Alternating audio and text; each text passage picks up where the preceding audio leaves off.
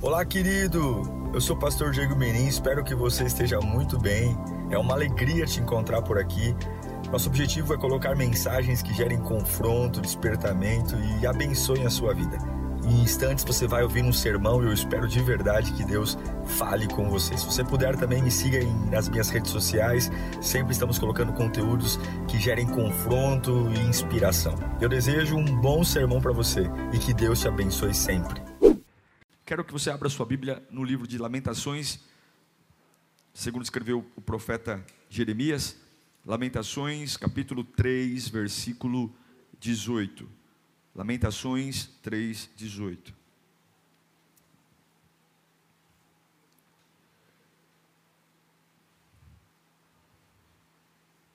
Eu não iria pregar essa mensagem hoje, porque ela se correlaciona muito com a mensagem que preguei pela manhã, em alguns aspectos.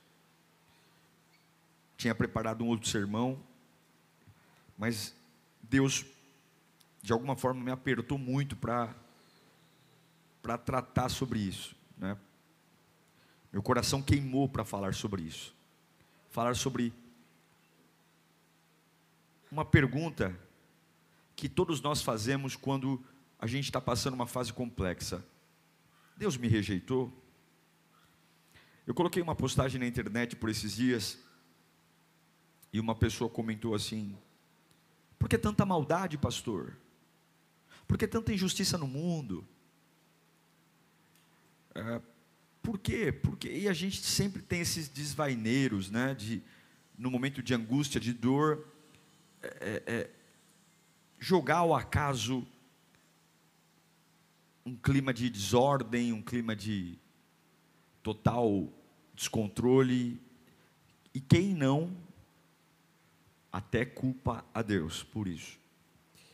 Vamos falar um pouquinho sobre isso. Talvez isso que eu estou explanando é o sentimento do próprio profeta Jeremias em Lamentações 3,18. Diz assim: ó, Então disse: Por isso digo, meu esplendor já se foi, bem como tudo é pesado o que ele vai dizer.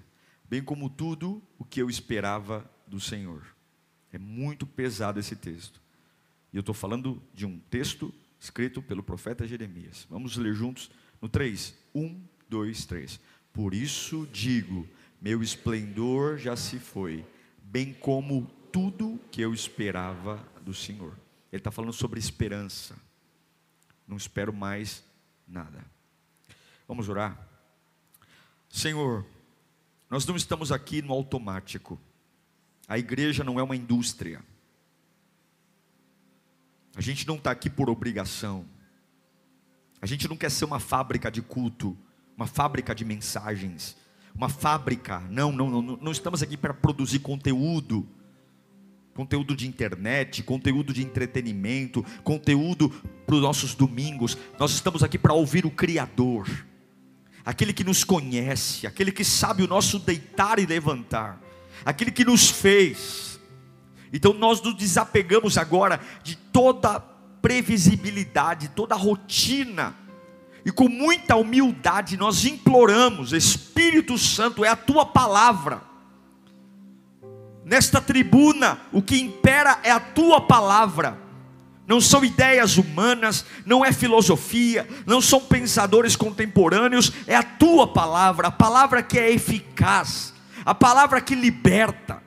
E nós depositamos, ó Deus, a nossa expectativa em Ti, para sairmos desse culto diferentes, transformados, preenchidos, revigorados, os vazios da alma serem abastecidos e preenchidos pela Tua glória.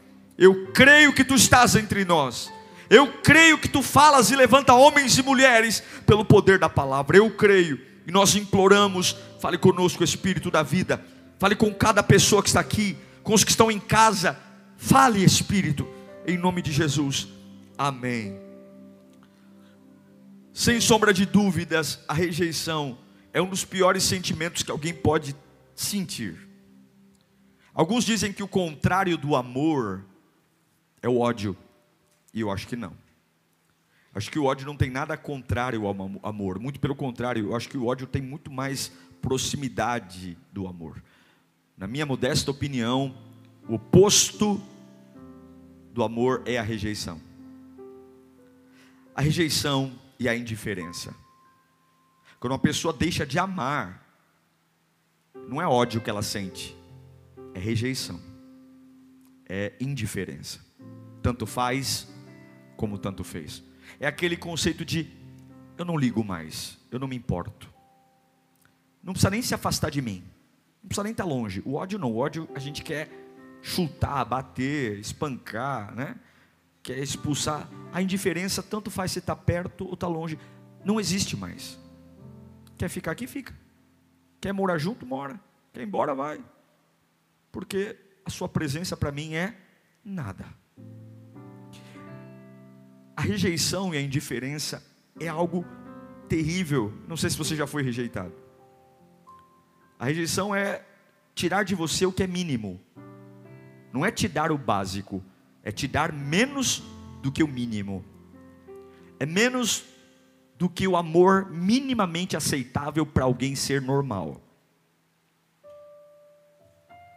É quando fazem questão de olhar para você e dizer: você não merece estar entre nós, fique ali, fique no canto. A rejeição é difícil de lidar com ela. É ser menos do que os outros, é ter menos do que os outros, é poder menos do que os outros é receber menos que o mínimo necessário. Mas tem uma coisa, e a gente precisa ler a Bíblia, irmão. Você tem que ler a Bíblia. Não adianta ficar com conversa fiada. Tem que ler a Bíblia. Tem que conhecer a Bíblia. A Bíblia tem tudo nela. E os personagens que estão aqui, não é para a gente ficar uh, contando história, é para a gente se espelhar neles. Todo homem que fez alguma coisa que presta no reino de Deus, sofreu rejeição. Pronto todo homem e toda mulher que fez alguma coisa que presta sofreu rejeição. Eu entendo que a nossa geração, mais do que nunca, está em guerra. A gente está em guerra. E uma guerra que não é de espada, de escudo, de revólver, é uma guerra na cabeça. Você vence com a mente e você perde com a mente. Você quer saber se você vai vencer na vida ou não, olhe para a sua cabeça.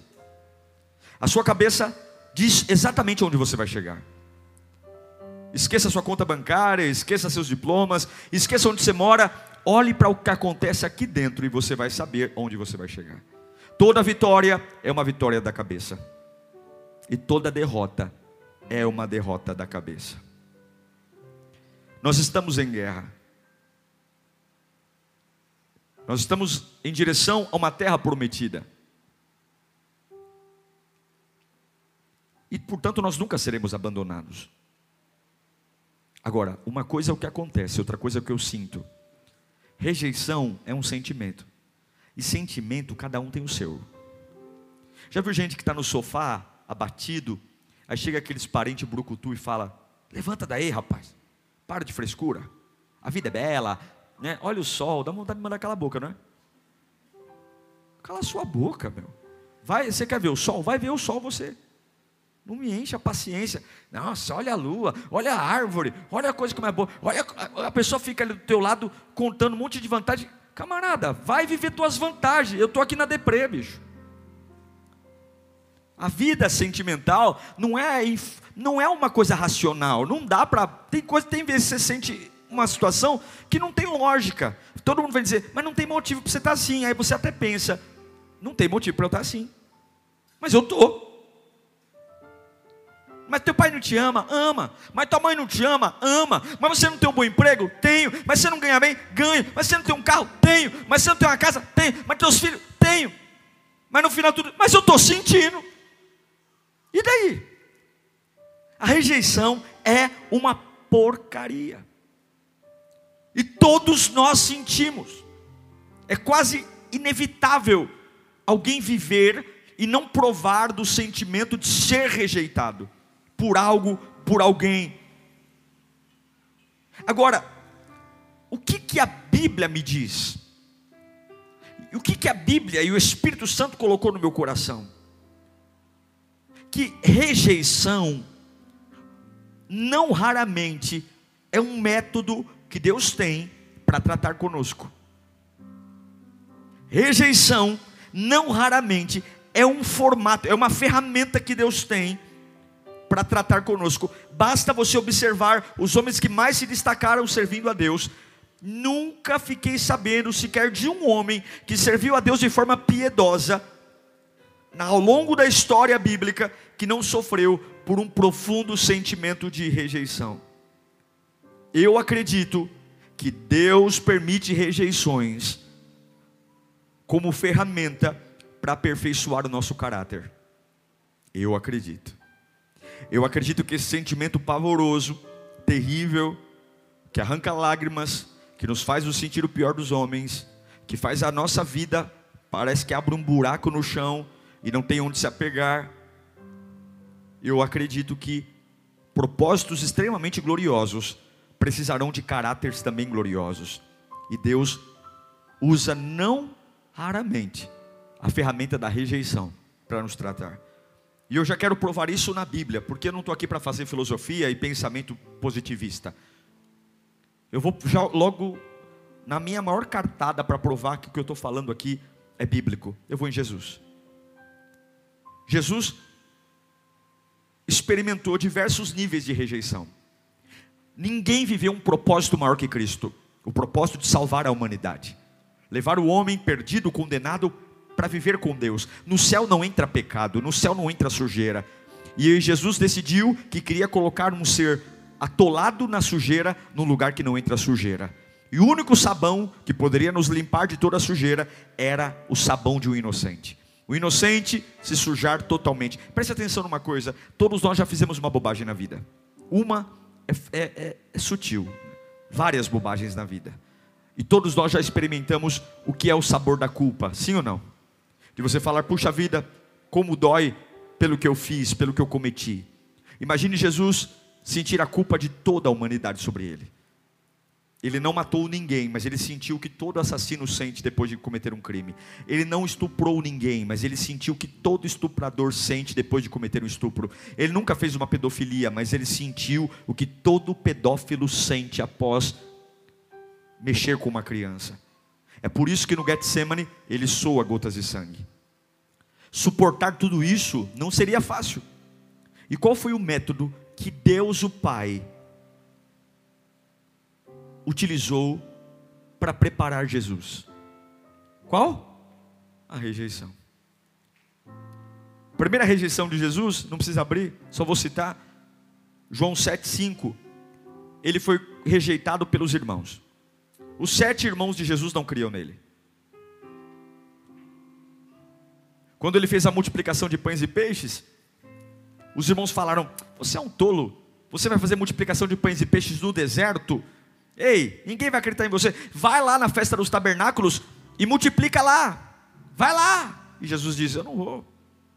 Vai lá que vão crer em você. Os irmãos não criam nele. Ele é o dono da vida. Ele é perfeito, mas aqueles que moram com ele, os irmãos, filhos de Maria e José, não criam nele.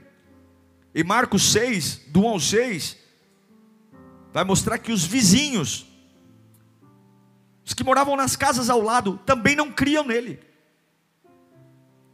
Não criam. Imagine o filho de Deus sair de casa para comprar um pão na padaria, o filho de Deus, e ao lado dele dizendo: Esse camarada está viajando. Ele não é o que ele diz que é. Ele não é tudo isso. Irmãos, vizinhos, um dos doze o traiu, o rejeitou. Rejeitou Jesus por 30 moedas de prata. Não é uma traição de alguém que está longe, é alguém que está perto.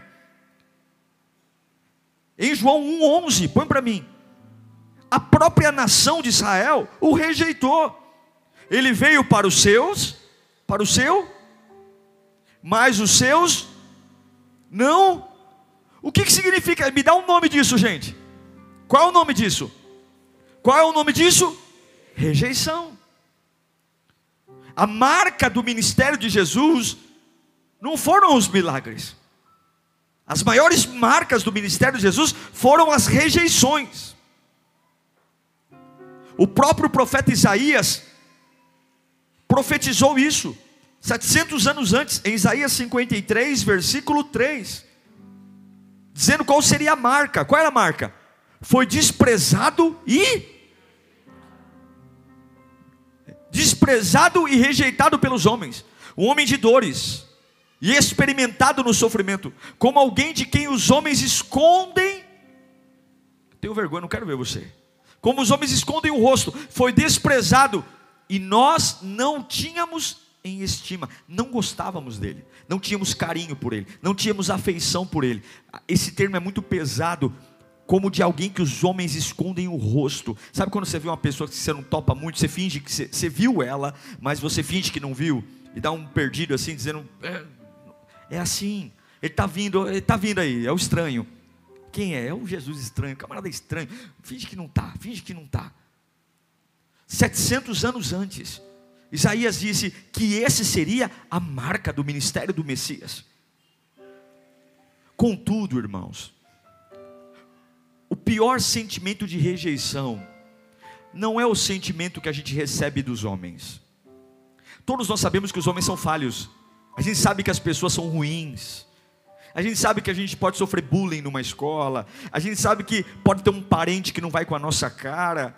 A gente sabe é, é, que os homens são falhos e os sentimentos de rejeições vindo dos homens, por mais que doa, a gente já meio que espera isso.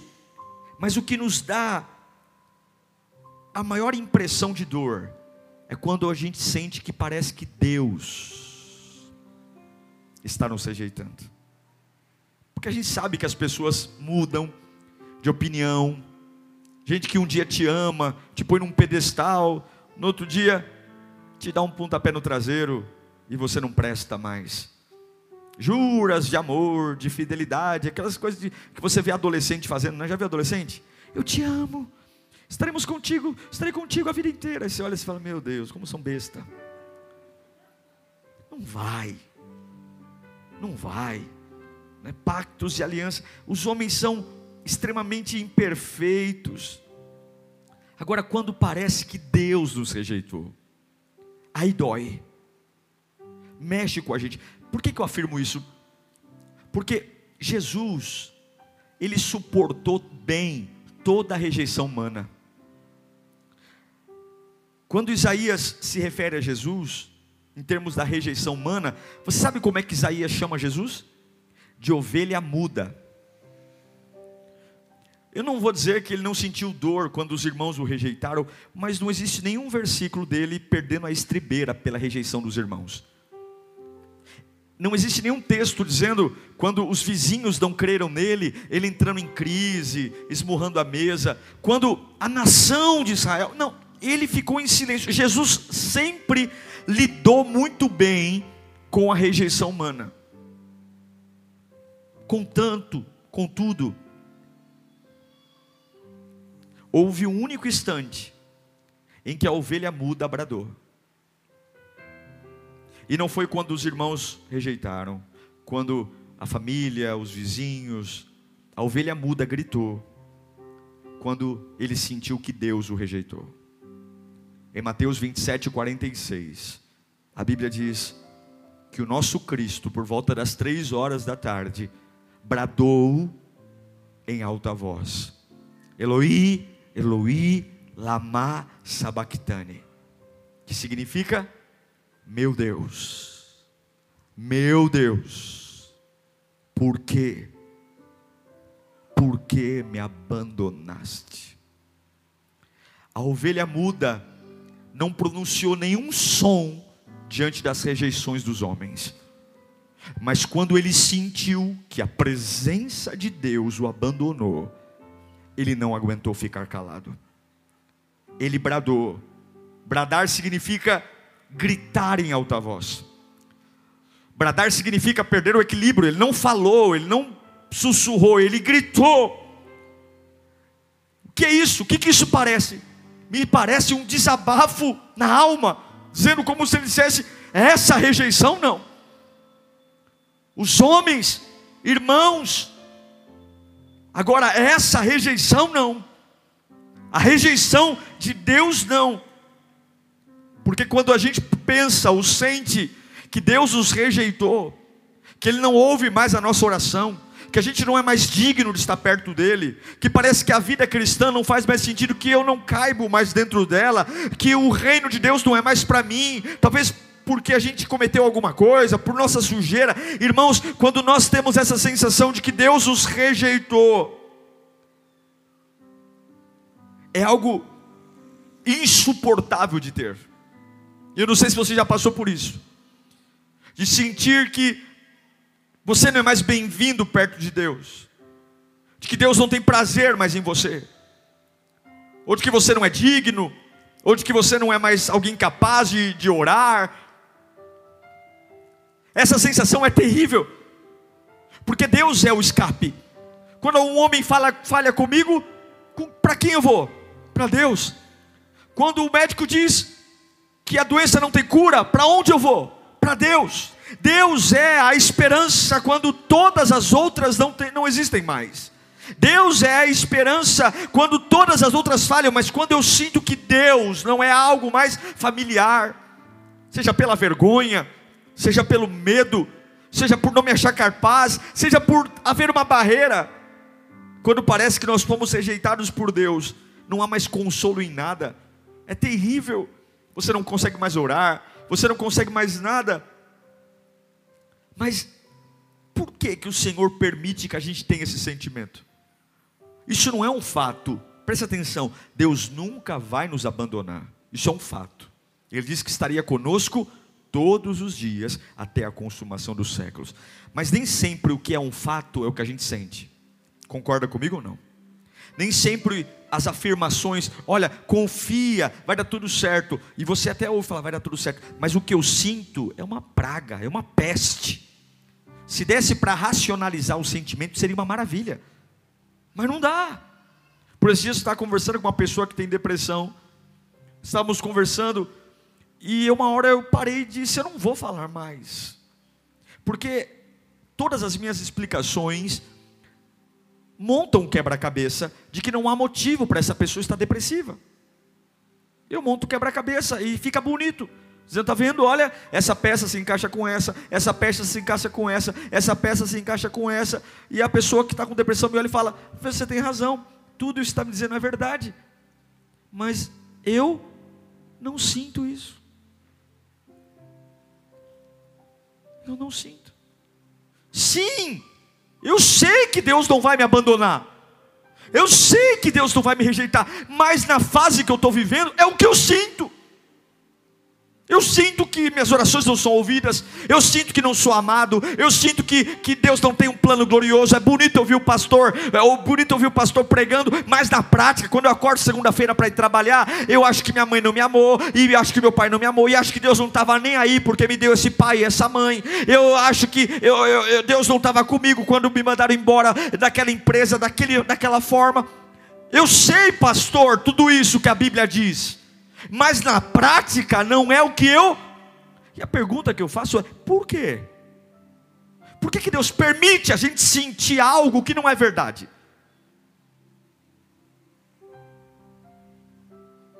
Eu me lembro do livro de, do quinto livro da Bíblia,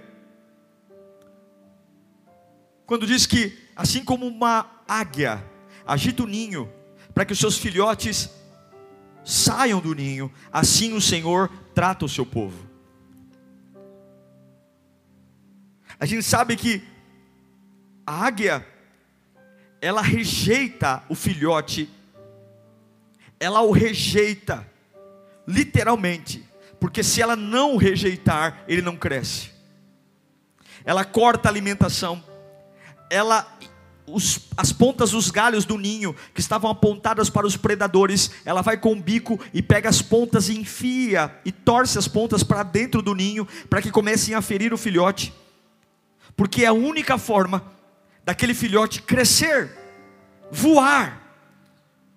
E eu entendo que muitas vezes Deus usa a ferramenta da rejeição para a gente crescer para a gente sair do ninho, para a gente amadurecer, amadurecer como pai, como mãe, como servo, como jovem.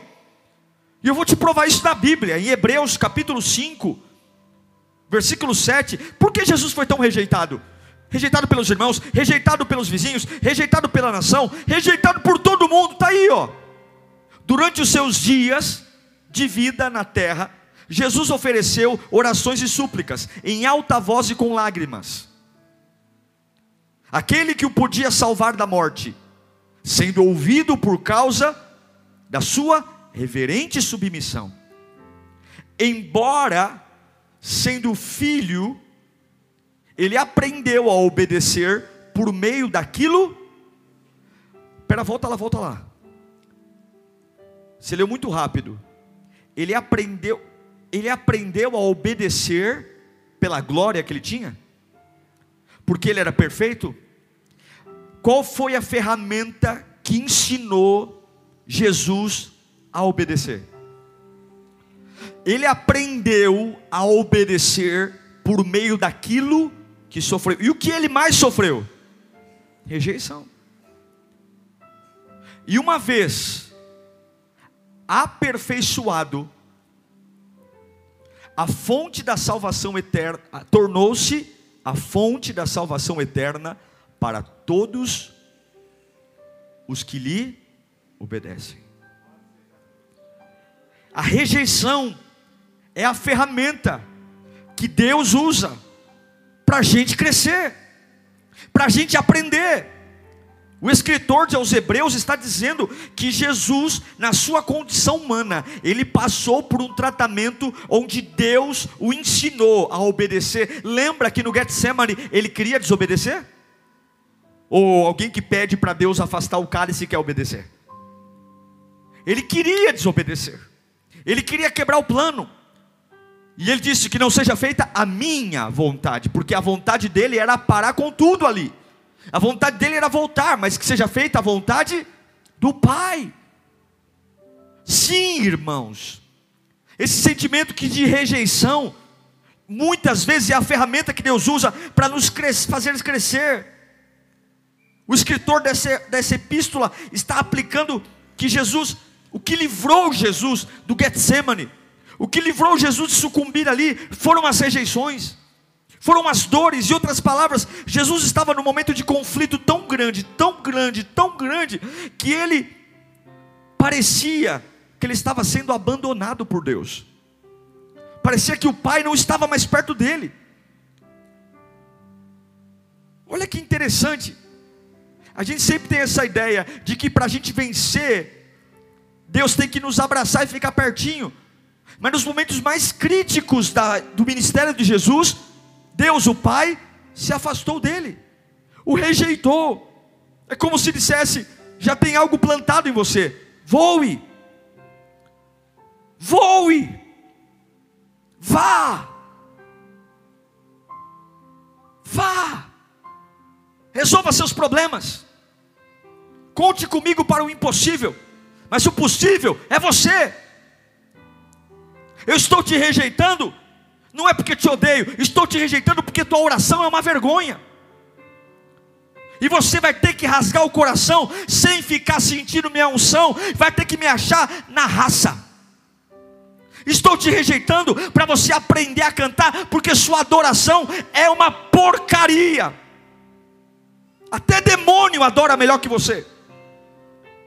Estou te rejeitando para você aprender que você pode levantar a envergadura. Ei, Cristo, você quer afastar o cálice? Eu não vou mandar um batalhão de anjos para te passar lencinho na testa. Você vai suar gota de sangue e você vai ter que tomar uma decisão. A decisão não vai ser uma voz do céu que vem. A decisão é sua. Eu estou me afastando. Decida afastar o cálice ou ficar com a minha vontade. E a Bíblia diz que o que Jesus fez?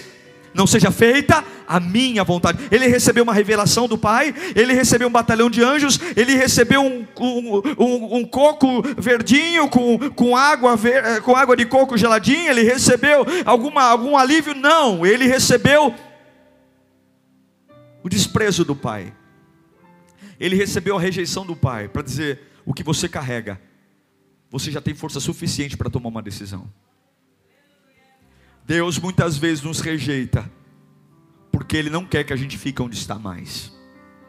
Orando como estamos orando, vivendo como estamos vivendo, crendo como estamos crendo, com essa mediocridade, com essa oração rasa, com esse evangelho pequeno, é como uma águia que diz para o filhote: Eu amo você, meu filho, eu quero que você seja a melhor águia do mundo, mas a única forma de fazer você se tornar, eu preciso te rejeitar, eu preciso cortar a sua alimentação, eu preciso cortar o conforto do ninho, eu vou te expulsar daqui, você vai pular desfiladeiro abaixo, mas eu confio na, no filho que fiz, eu sei que aí nessa há uma asa que é capaz de voar no meio desse desfiladeiro. Eu confio que aquilo que você carrega é capaz de fazer você voar, meu irmão.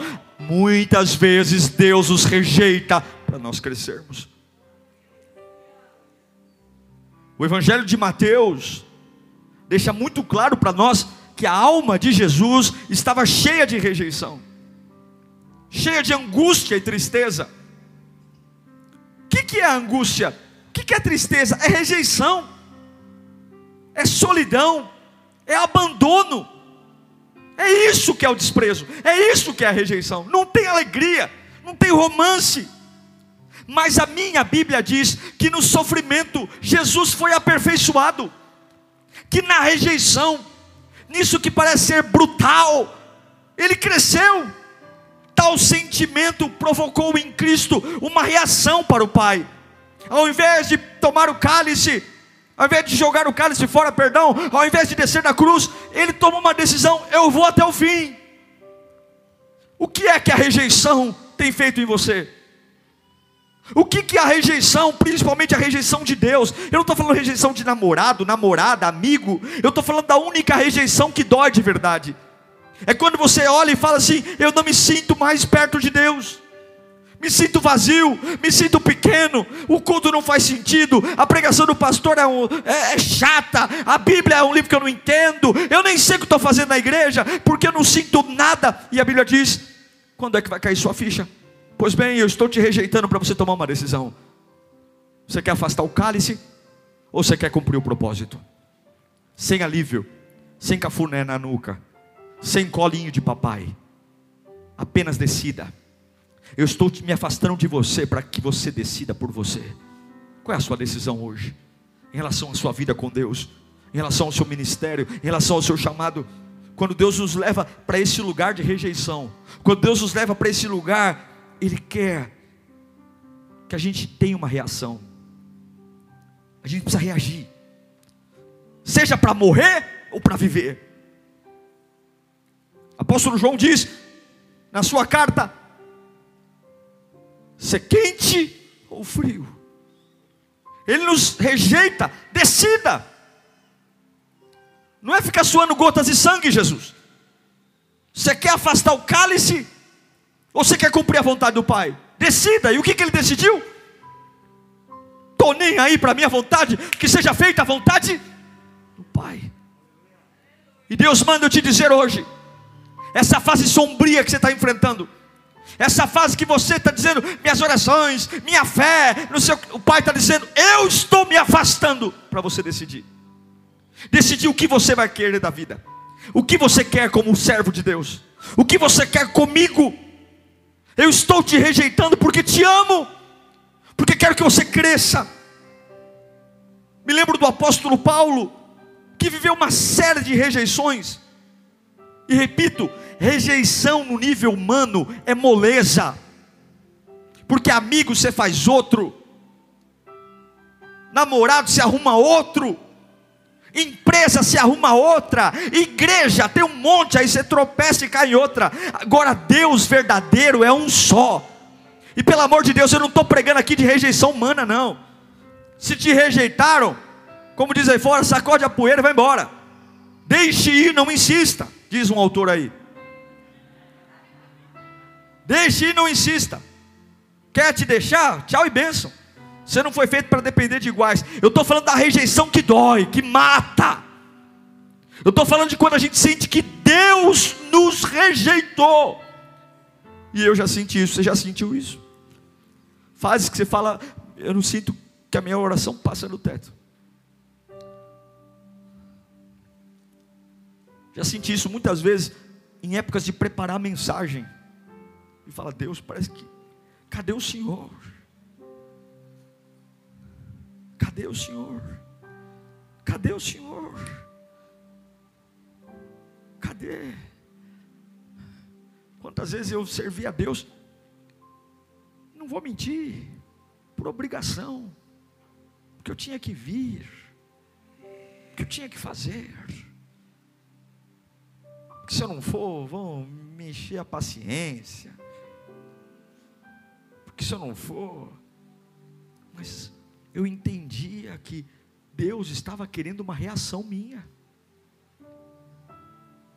É a mesma coisa daquele pai que fala para o filho: Filho, você tem que tomar suas decisões.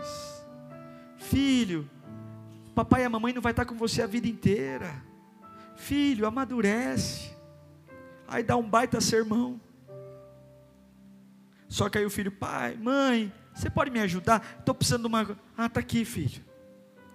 Mãe, estou com problema. Você pode resolver para mim? Claro, o que, que é? Eu resolvo. Porque parece que rejeitar o pedido do filho é ser maldoso. Parece que é um absurdo. Parece que eu não amo mais meu filho ou minha filha. Porque qual é a mãe que vai negar um pedido lindo desse? Meu irmão, amar também é dizer não. Amar é dizer se vira. Resolva seus problemas. Amar é deixar cada um ter sua musculatura, porque quando você não estiver mais aqui, você vai deixar um atrofiado nessa vida, que não vai saber decidir, não vai saber escolher, não vai saber fazer nada e vai ser massa de manobra. E vou te dizer, na sepultura você não vai poder fazer mais nada por ele. Se acharem que você é ruim, se acharem que você é um péssimo pai, uma péssima mãe, vai, coloca a cabeça no travesseiro e diga: Eu estou treinando a minha águiazinha para voar, porque nem sempre ela vai caber nesse ninho. E é por isso que Deus nos rejeita. Aqui não há ódio, aqui não há fúria, aqui há amor, porque Ele não nos fez para ser demônios, para ser anjos, Ele nos fez para ser Sua imagem e semelhança. E o que Deus é se não domínio? O que Deus é se não controle? O que Deus é se não autoridade? O que Deus é se não força? Como é que eu posso ser imagem e semelhança de Deus se sou um fracote? Como é que eu posso ser imagem e semelhança se sou um medroso? Como é que posso ser imagem e semelhança de Deus se eu não consigo tomar decisão alguma? Se eu para eu, eu, tomar uma decisão eu tenho que perguntar para meio mundo: como é que eu posso ser imagem e semelhança de Deus se eu sou um poço de insegurança? Se a pessoa olha torto para mim, já fica imaginando: será que foi com a minha cara? O que foi a minha roupa? Cresça! Deus está te rejeitando para você crescer. Crescer. Deus rejeitou Paulo. Em 1 Coríntios capítulo 4, versículo 9, olha o sentimento de Paulo. Veja se isso aqui não é o sentimento de alguém que está rejeitado. É Bíblia, hein? É Bíblia. Porque me parece que Deus nos pôs, nos pôs a nós, os apóstolos, onde? O que, que ele está sentindo? Parece que Deus pegou eu e os outros e colocou no final da fila, como condenados à morte. Viemos a ser um espetáculo para o mundo, tanto diante dos anjos como, como dos homens. O que que Paulo está falando? É um desabafo, para mim é um desabafo de alguém que está dizendo: e olha o termo, nós os apóstolos, como se ele falasse assim: olha, nós somos importantes. Eu, eu, eu sinto que eu sou um apóstolo, mas eu estou no final da fila. Somos apóstolos, deveríamos estar no final, no começo da fila e não no final. Meu irmão querido, nós sabemos que Deus nunca nos rejeitará. Nós sabemos que Deus nunca nos desamparará. Mas por que, que Deus permite a gente se sentir assim então? Ele utiliza esse tipo de sentimento para despertar uma reação em você. Se você está aqui hoje dizendo, pastor, nem sei o que vim fazer aqui. Deus está esperando uma reação sua. Pastor Diego, a vida perdeu sentido. Deus está esperando uma reação sua. Deus está esperando você tomar uma decisão para isso te aperfeiçoar ou te matar. Ninguém é o mesmo depois de uma rejeição. Ou você é formado ou você é deformado. Cristo foi formado na rejeição. Alguns outros são deformados. A rejeição é inevitável. Agora o que ela faz com você é escolha sua. Conheço pessoas rejeitadas que se levantaram como um José e sustentaram aqueles que o rejeitaram e quebrou um ciclo. Conheço pessoas rejeitadas como Judas, rejeitadas pela religião e que foram parar no suicídio. A rejeição é inevitável. A escolha é sua. O mesmo que acontece com que aconteceu com Jesus acontece conosco. Ele foi aperfeiçoado pela rejeição. E eu quero concluir dizendo que há uma diferença entre a tristeza do mundo e a tristeza da rejeição de Deus. Paulo fala sobre isso. A diferença das tristezas. Quando a gente é rejeitado pelas pessoas, dói, mas dói de um jeito. Quando Deus nos rejeita, dói, mas dói de outro jeito. Paulo tenta explicar melhor do que eu isso. 2 Coríntios capítulo 7, verso 9. Apóstolo Paulo diz: Agora, porém, me alegro, não porque vocês foram entristecidos, mas porque a tristeza os levou. Essa tristeza não é de toda ruim, não. Ela os levou ao arrependimento pois vocês se entristeceram como Deus desejava. Há uma tristeza que Deus deseja que você tenha.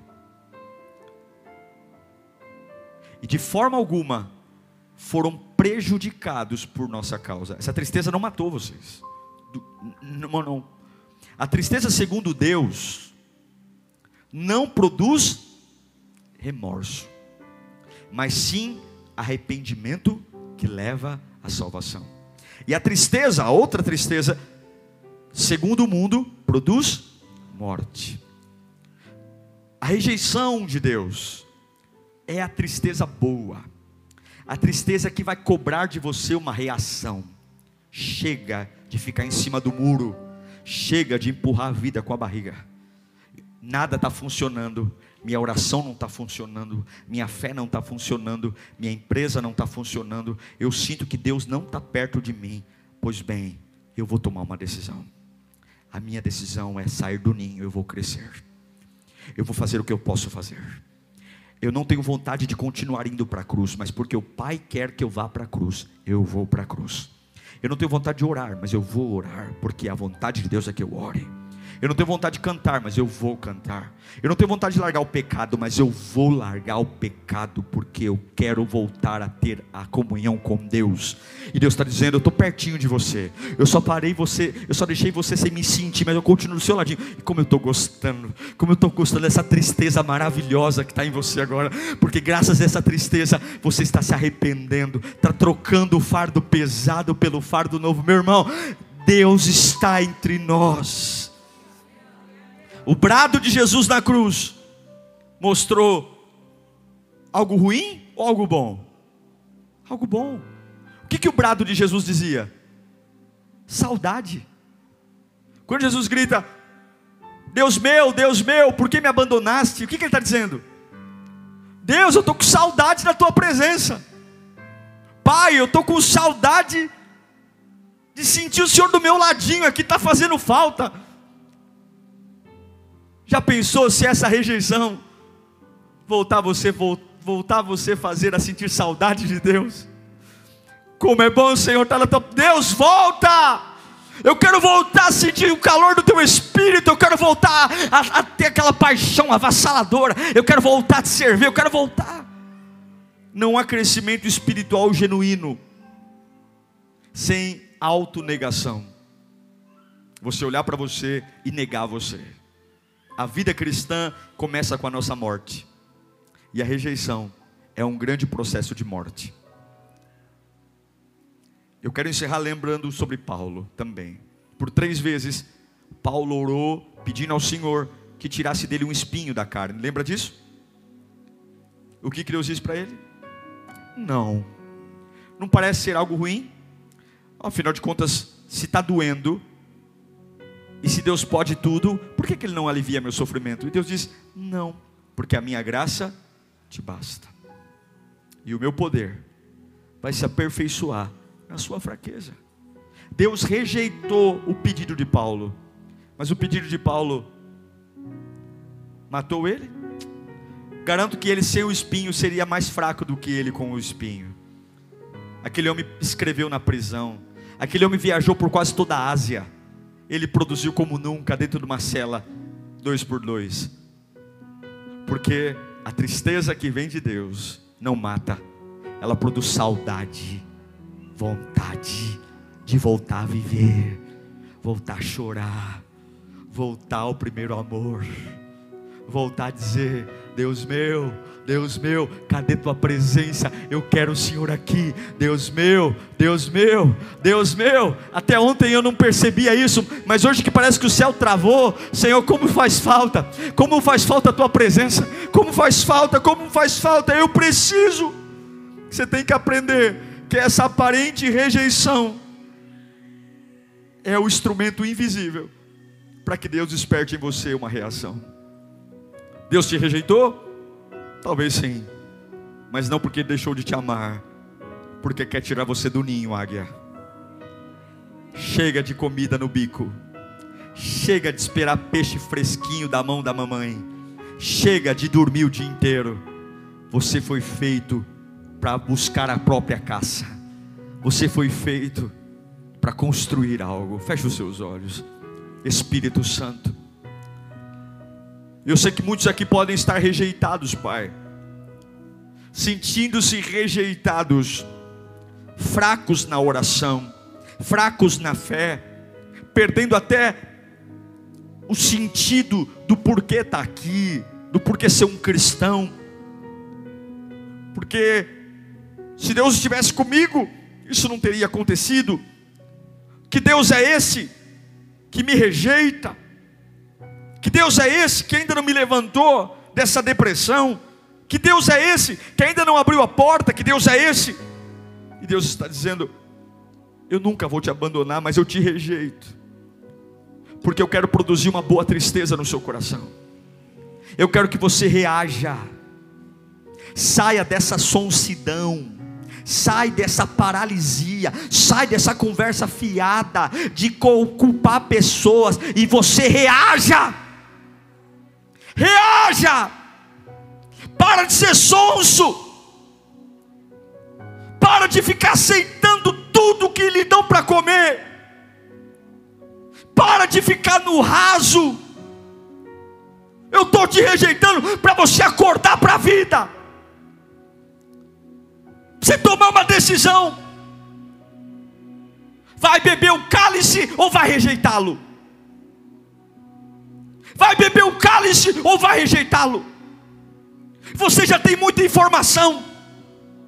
Quantos cultos você já participou? Quantas pregações você já ouviu? Quantos livros da Bíblia você já leu? Não está na hora de você sair desse ninho? Não está na hora de eu inverter a ponta do galho e começar a te incomodar para você tomar vergonha e voltar a ser aquilo que eu projetei você para ser? Deus está rejeitando alguns, não porque Ele odeia, mas porque Ele não vai se conformar em ver você prostrado do jeito que você está. Você tem que reagir. Deus rejeitou o seu próprio filho para que ele aprendesse e se aperfeiçoasse no sofrimento. Jesus suportou a cruz pela rejeição. Paulo suportou as prisões pela rejeição, e você vai suportar os seus problemas atuais, porque a rejeição vai gerar boa tristeza no seu coração. Eu declaro que hoje você se erguerá para dizer: Deus meu, Deus meu, volta, porque está fazendo falta. Deus meu, Deus meu, encha-me de novo como antes.